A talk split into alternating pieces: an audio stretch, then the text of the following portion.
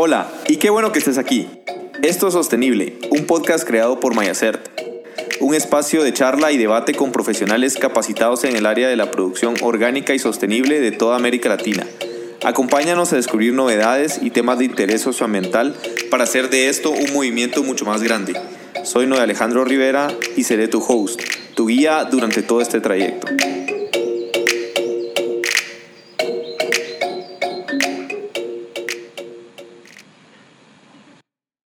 A todos, bienvenidos otra vez al podcast sostenible creado por Mayacer. El día de hoy tenemos eh, a una invitada muy especial. Hola Natalia, ¿cómo estás?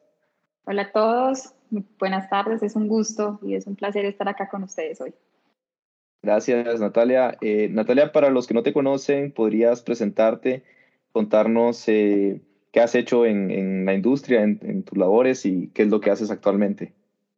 Claro que sí, mira, mi nombre es pues Natalia Mejía, yo llevo ya más o menos unos 14 años más o menos trabajando en la industria del café, principalmente en la exportación de café verde eh, y principalmente en segmentos como café certificados bajo estándares voluntarios de sostenibilidad, como ese orgánico, comercio justo, rainforest, algunos eh, sellos de mujer y también cafés en un segmento de especiales, eh, cafés con procesos especiales como honey, procesos naturales, fermentaciones nuevas, es decir, todo este mercado que ahora pues ha evolucionado un montón. Entonces estamos muy consolidados y casi toda mi carrera pues estaba enfocada en estos dos mercados y en un trabajo social con los productores y con los proveedores con los que hemos venido trabajando pues para la exportación de los cafés ahí es donde hemos estado como más enfocados, pues he estado enfocada mi carrera. Actualmente soy la gerente de Master Call Trading SaaS. Eh, llevamos en el mercado ya tres años y medio, es una compañía que constituimos para tratar de hacer algo un poco diferente y ser como una exportadora muy flexible, con unos muy buenos niveles de servicio, con una posibilidad de trabajar un poco más en marketing. Em, estamos alrededor de unos 20 mil sacos al año, ya pues como para este tercer año que estamos en operaciones. Y mm, yo pues estoy al frente de la compañía eh, desde que empezamos. Ok, gracias eh, Natalia. Em, el otro día, bueno, acabamos de terminar la semana, para la fecha que estamos, no sé cuándo publiquemos el podcast, pero en la fecha que estamos, em, acabamos de terminar la semana de expo especiales en Bogotá. Y allá tuve una reunión con con una persona que tú conoces, eh, con Adriana de Inconexus, y estuvimos en una rueda con mujeres cafeteras. Se me, les hice una breve presentación del sello de manos de mujer que ya manejamos y em, mm, pues les comentaba a ellas cómo estaba el tema o cómo había iniciado el tema del café en Guatemala eh, y sobre el sello que inició con la, digamos, con la migración de los hombres hacia Estados Unidos y el que dejaron a las mujeres solas trabajando en el café.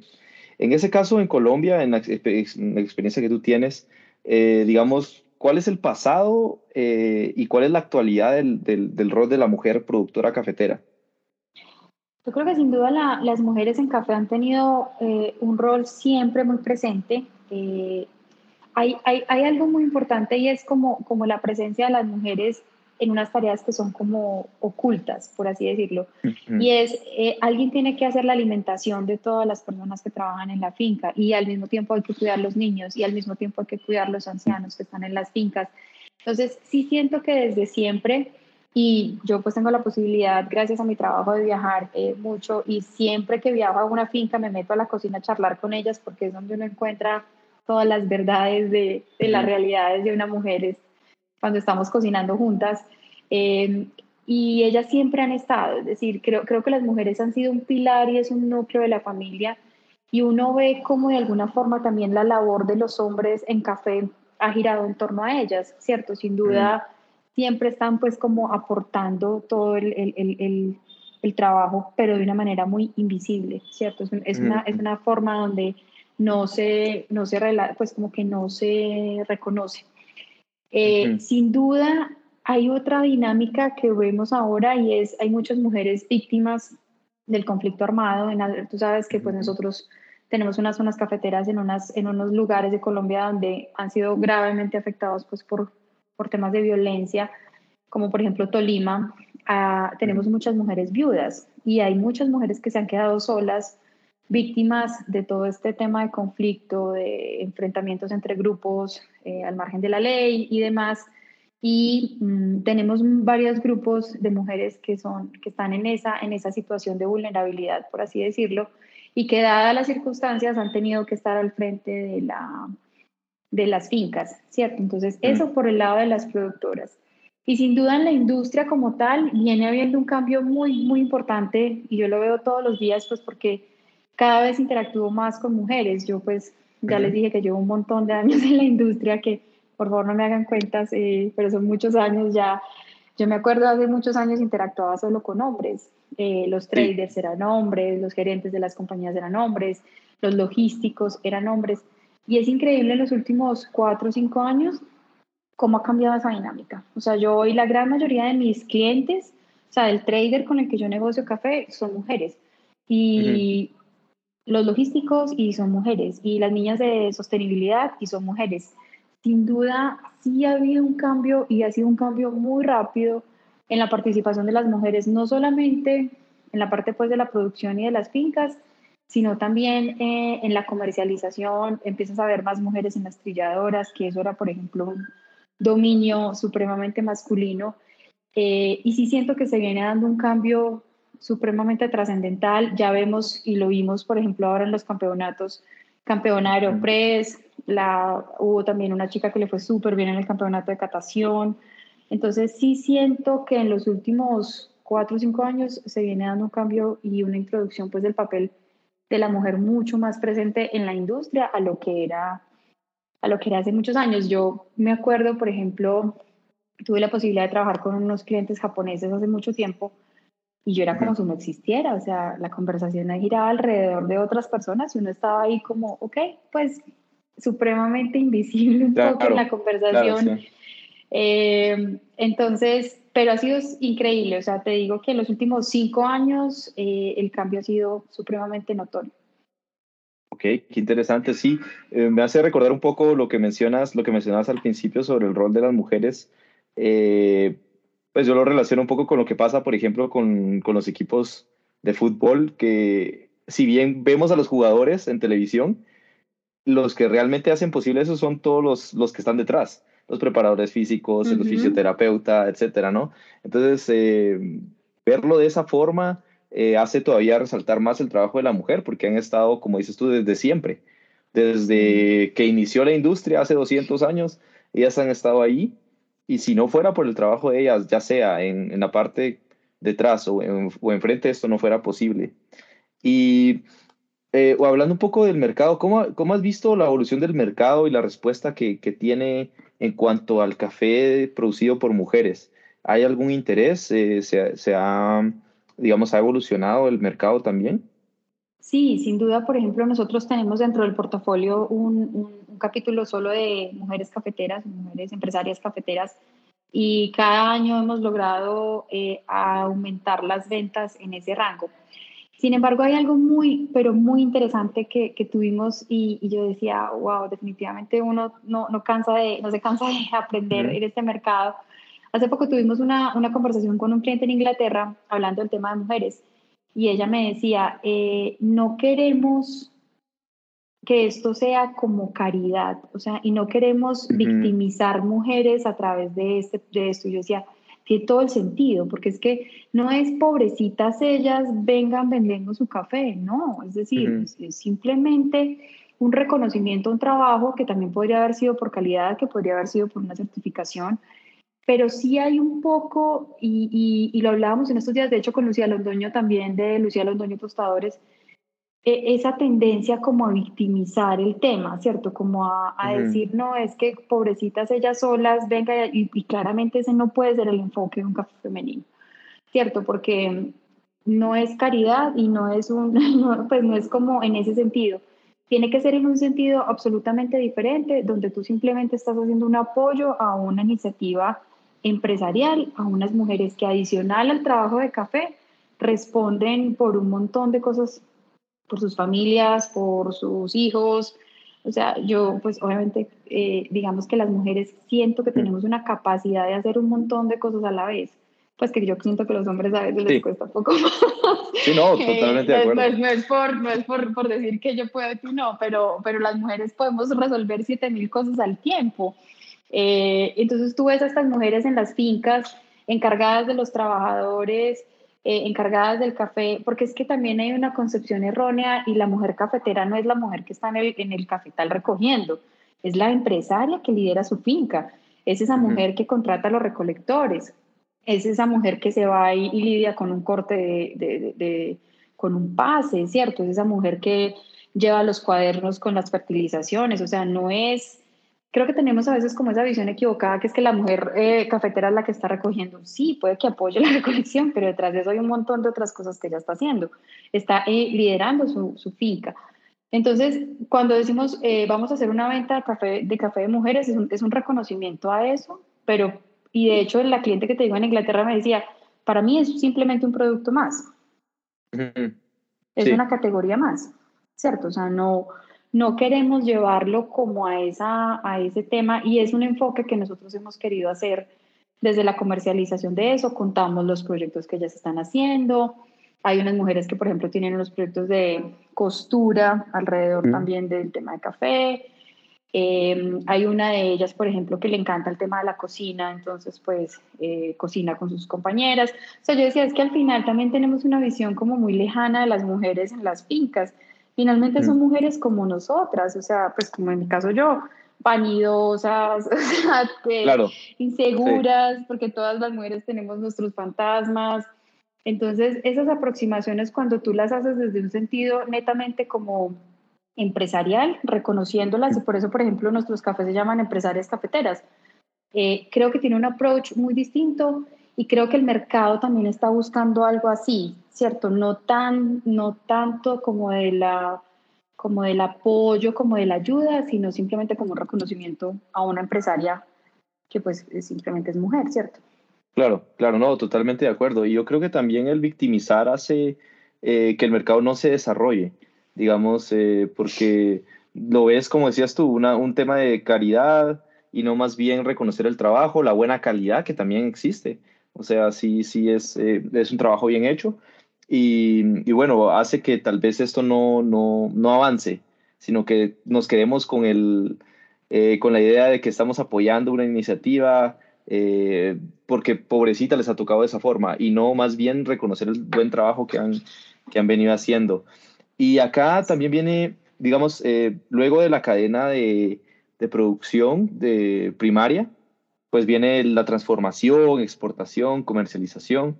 Eh, creo que no te lo he comentado, pero por ejemplo, mi, mi, mi suegra, la, la, mamá de mi esposa, es, es catadora y tiene ya creo que 20 años trabajando en esto, quizás más. Eh, y una vez eh, platicando con ella me comentaba que también cuando inició en esto, imagínate hace 20 años, en, en América Latina, países machistas por, por definición, ¿no? Desde siempre. Eh, era muy difícil eh, resaltar o sobresalir, pero con sus cualidades pues lo, lo, fue logrando, ¿no? ¿Y cuál sería entonces, eh, en este momento, digamos, cuál sería el rol de la mujer en esta cadena? De, partamos después de la producción, ya en lo que es el procesamiento y la exportación. ¿Cómo lo ves tú? ¿También se ha venido desarrollando? ¿A algunos falta mejorar cosas? ¿Cómo, ¿Cómo vamos ahí?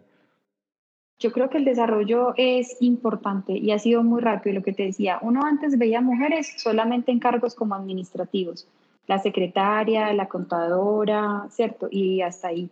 Pero involucradas con la cadena era, éramos pues súper poquitas. Yo pues me acuerdo cuando yo empecé, eh, era demasiado pues notorio como el cambio, ¿cierto? Eh, Ahora, sin duda, tú ves de todo, sabes catador, lo que te decía, ves catadoras, ves, tráfico, ves trader. Me, por ejemplo, los, me, me ha impresionado mucho todos estos días que hemos estado interactuando con fondos de impacto. La gran mayoría de las personas con las que hemos conseguido los créditos y hacemos los due diligence y demás son mujeres también. Entonces uno dice, hasta en ese sentido, en la parte financiera, que también estaba como tan controlada de alguna forma como por solo hombres, las mujeres han logrado escalar.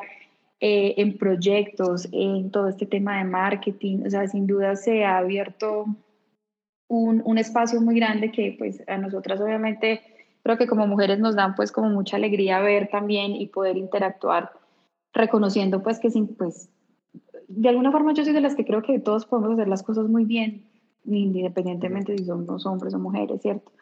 Eh, pero siento que la industria le abrió la posibilidad a las mujeres para entrar y creo que han hecho un trabajo impecable. O sea, la verdad siento que las mujeres, lo que te digo, tenemos de alguna forma algunas cosas desde la empatía, desde la colaboración, desde el trabajo en equipo, desde la creación. Yo pues creo que nosotras esa capacidad de gestar cosas la tenemos por naturaleza, ¿cierto? Sí. Entonces es muy bonito ver cómo, cómo, cómo las mujeres pues también podemos eh, crear desde cero algo y volverlo una realidad, no solamente hijos, o sea, uno ve mujeres emprendiendo unos proyectos que pues claramente se vuelven realidad.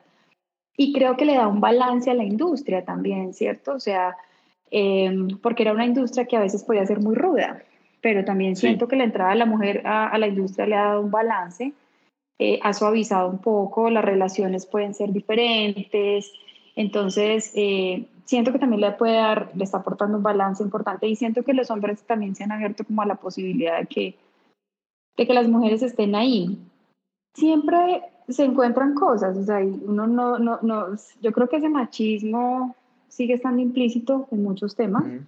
Hay brechas salariales que sé que existen, o sea, yo sé que un trader hombre jamás va a ganar lo mismo que se gana una trader mujer hoy, eh, creería yo, pues desde lo que yo conozco. Eh, y, um, pero sí siento que estamos dando la pelea y vamos muy bien. O sea, creo que el espacio y los hombres están reconociendo mucho más que todos podemos trabajar juntos y que es una industria donde también podríamos tener nosotros un espacio. Claro, y digamos el café, como lo platicábamos el otro día, un mercado que ha evolucionado tanto en la parte de comercialización.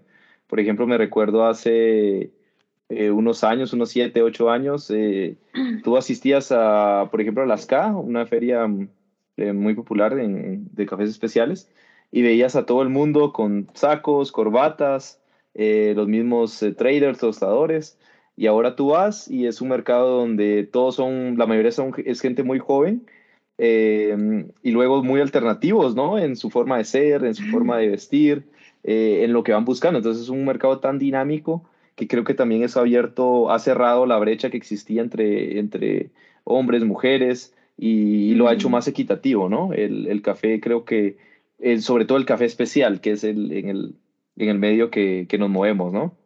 Sí, sin duda se ha relajado un montón, pues la industria, además es que yo siento, y lo hablábamos con unos amigos en estos días, es como una nueva generación, ¿cierto? Los que estamos como entre esta, estos nuevos, como entre los 35, los 45, que ya llevamos 10, 12 años en café, que nos, que nos, que nos eh, enseñaron los grandes maestros de, de, trading y las grandes compañías en, en Colombia y en otros países, eh, pero que también tenemos una visión mucho más sostenible, ¿cierto? Mucho más amigable, mucho más colaborativa.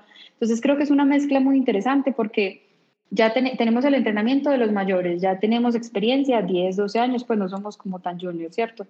Pero todavía estamos muy jóvenes para entender que el mundo está cambiando y somos capaces de conectarnos en un mercado eh, virtual y somos capaces de tener llamadas y entendemos las redes sociales y entendemos todo el tema de marketing.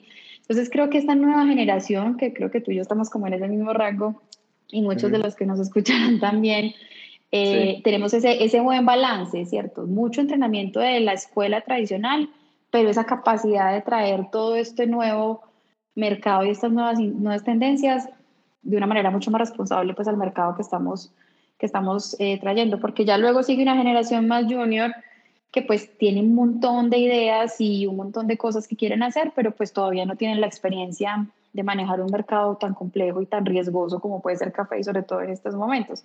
Entonces creo que nosotros estamos como en ese rango fantástico donde sabemos, pero todavía, todavía podemos ser un poco divertidos, entonces es como esa mezcla interesante y donde las mujeres y los hombres juegan igual, entonces pues creo que también por eso, por ese, por ese cambio generacional que ha tenido la industria de la entrada de nosotros ya pues en, cargos gerenciales y en, y en, y en, manejar un poco mucho más pues como todos estos temas, nos está permitiendo también ese tema de mujeres y hombres porque pues claramente nosotros venimos con un chip distinto en ese sentido, ¿cierto?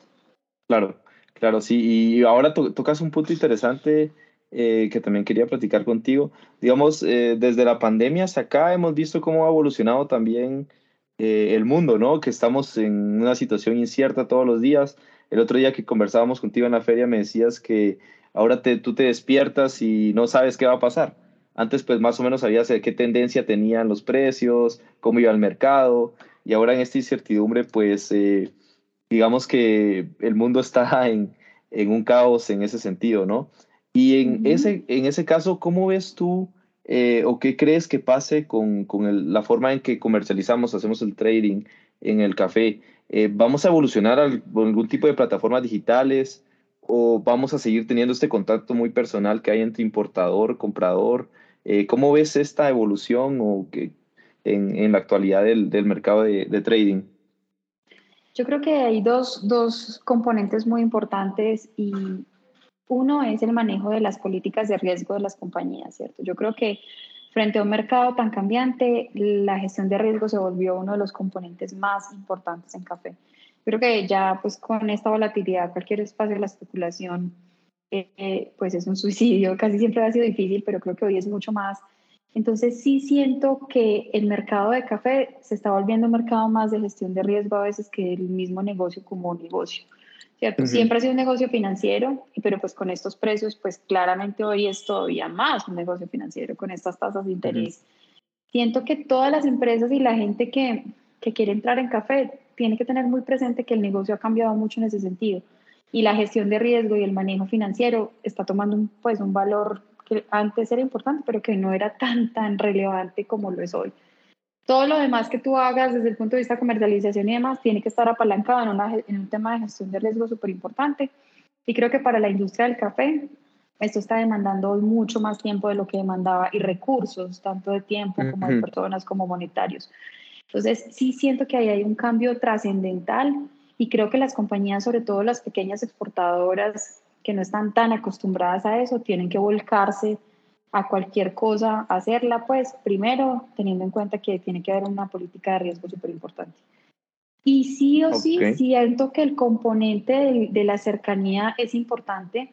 Cada vez el cliente final quiere más información de los pues al menos en el rango nuestro de los especiales, ¿cierto? Quiere más información del café que está comprando, quiere conocer más, quiere involucrarse más con el productor.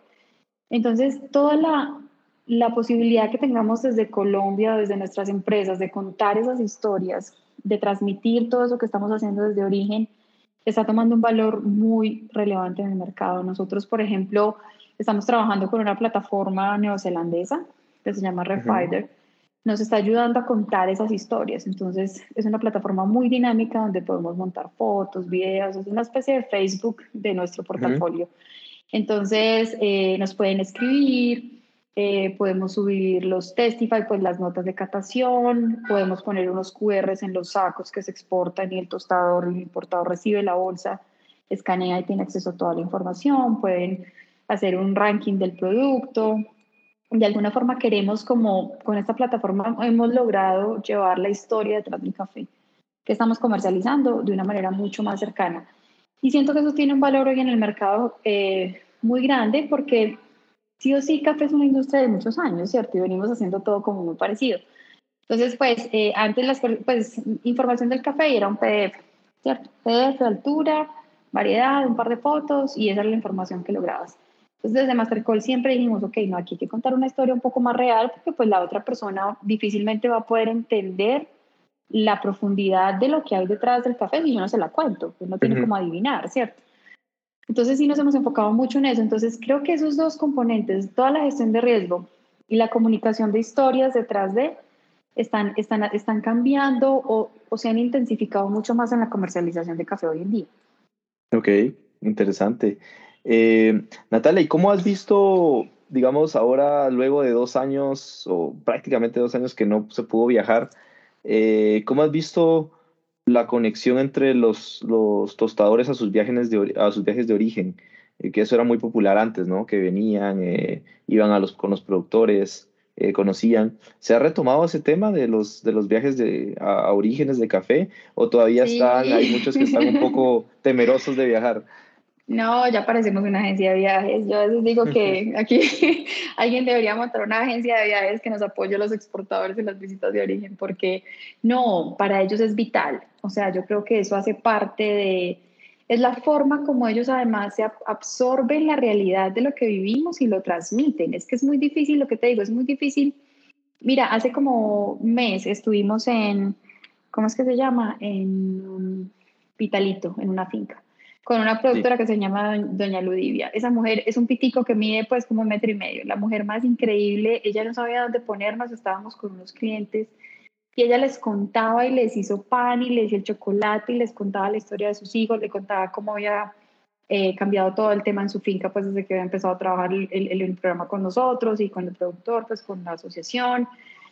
Es, es imposible tú contarle eso a un cliente en un correo pues, o en una foto. Sí, me entiendes? Sí, lo tienes que vivir ahí, comer pitaya con la señora y conocer a sus niños y jugar con ellos y entender cómo una comercialización de un café con un sobreprecio adicional por unos procesos de fermentación que estamos haciendo prolongados, se puede pagar un poco más. La señora ha recibido más, su familia ha recibido más porque ya no es como sola.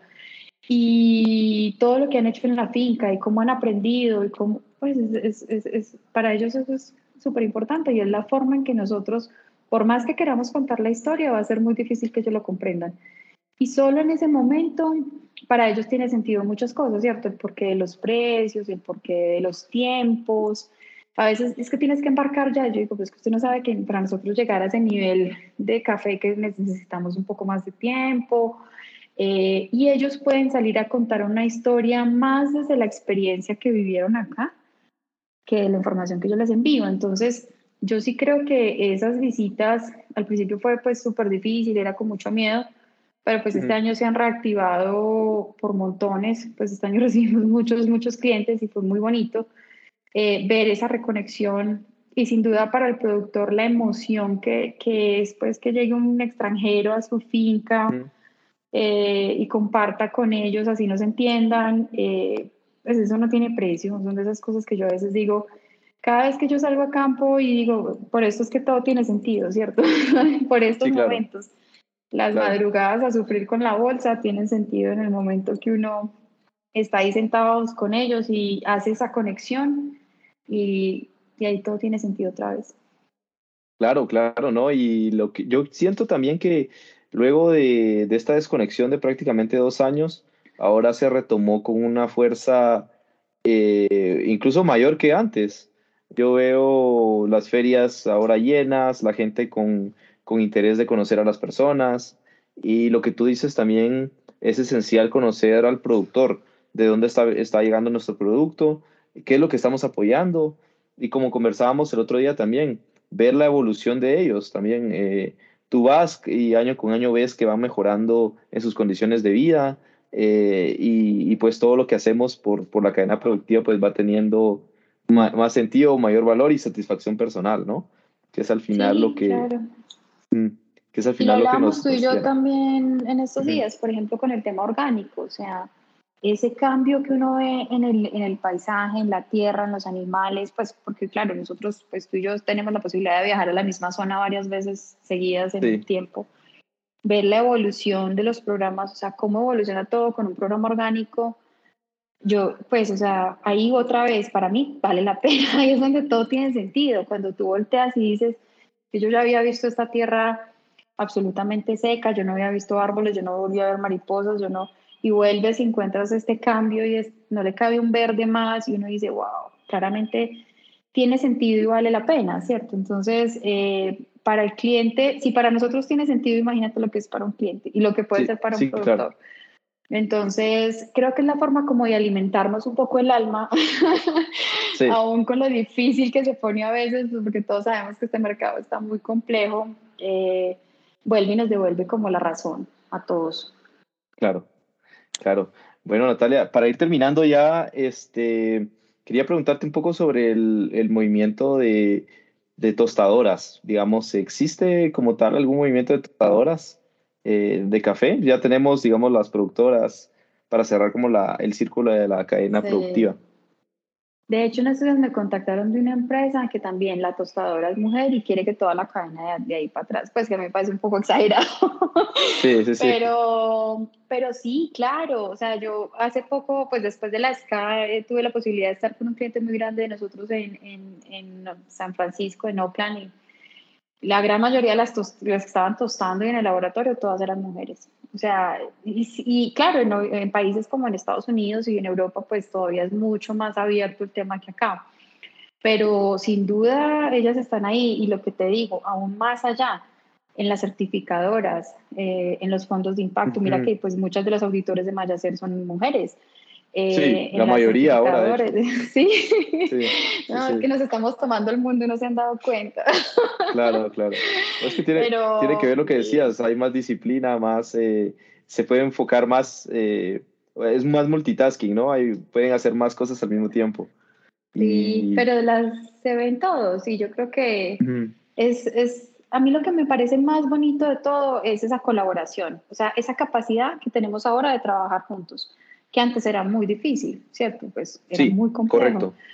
Hoy en día podemos sentarnos todos en una mesa y tener una conversación absolutamente profesional eh, y todos somos amigos y, todo, y hay un respeto intrínseco en la relación y uno es como si estuviera hablando con un par más. A mí yo siento que esa es la evolución más grande que ha tenido la industria. Más allá de si estamos y no estamos y nos pagan más. No, es que ya hoy somos pares y podemos estar sentados todos en una conversación tú y yo a un nivel absolutamente profesional donde a nadie pues como que llega un momento donde es irrelevante, ¿cierto?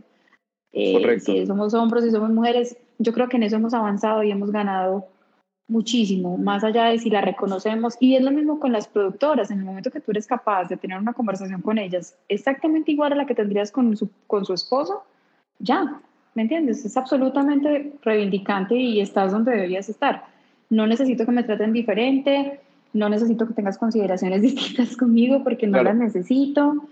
Eh, si me tratas como igual, podemos tener una conversación en un mismo nivel absolutamente profesional, hemos ganado montones. Claro, claro, definitivamente, y eso es eh, la equidad, ¿no? Al final lo que buscamos, la equidad de género, es que seamos, como dices tú, de par a par sin tener diferencias. Y, y bueno, gracias Natalia por habernos acompañado hoy. La verdad es que eh, ha sido una conversación muy grata. Eh, para la gente que quisiera contactarse contigo, no sé cómo, cómo lo podrían hacer. ¿Tienes algún sitio web, redes sociales? Ah, claro que sí. Nos encantaría que nos siguieran en Instagram, eh, mastercall.co. Ahí estamos contando historias todo el tiempo de lo que estamos haciendo, de los proyectos, de los cafés nuevos. cuando vienen los clientes, subimos fotos, tratamos de hacer un Instagram pues como, como chévere y como divertido. Entonces, pues, eh, interesante si nos siguen ahí y también tenemos una página web, mastercall.co, donde pues ya hay información como más profunda, pero pues en Instagram es donde estamos interactuando permanentemente como con, con todo. Eso ya ha estado difícil porque hemos estado muy ocupados, pero estamos tratando de subir contenido todo el tiempo. Eh, para conectar, yo siento que Instagram es una plataforma súper bonita para conectar, ¿cierto? Entonces, eh, fantástico si nos pueden seguir. Claro, y gracias por aceptar la invitación. Y, no, a, ti.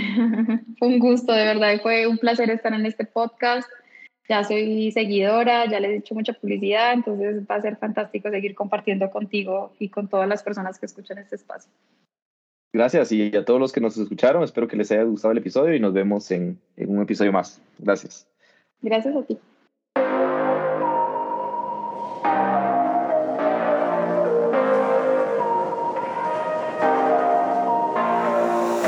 Gracias por haberte quedado hasta el final. Esto fue Sostenible, un podcast creado por Mayacert. No olvides que puedes contarnos qué te ha parecido este episodio o si tienes algo más que aportar utilizando los siguientes canales. Para correo electrónico info.mayacert.com o también en todas nuestras redes sociales como Mayacert Certifier. Soy Noé Alejandro Rivera y fue un placer acompañarte hoy.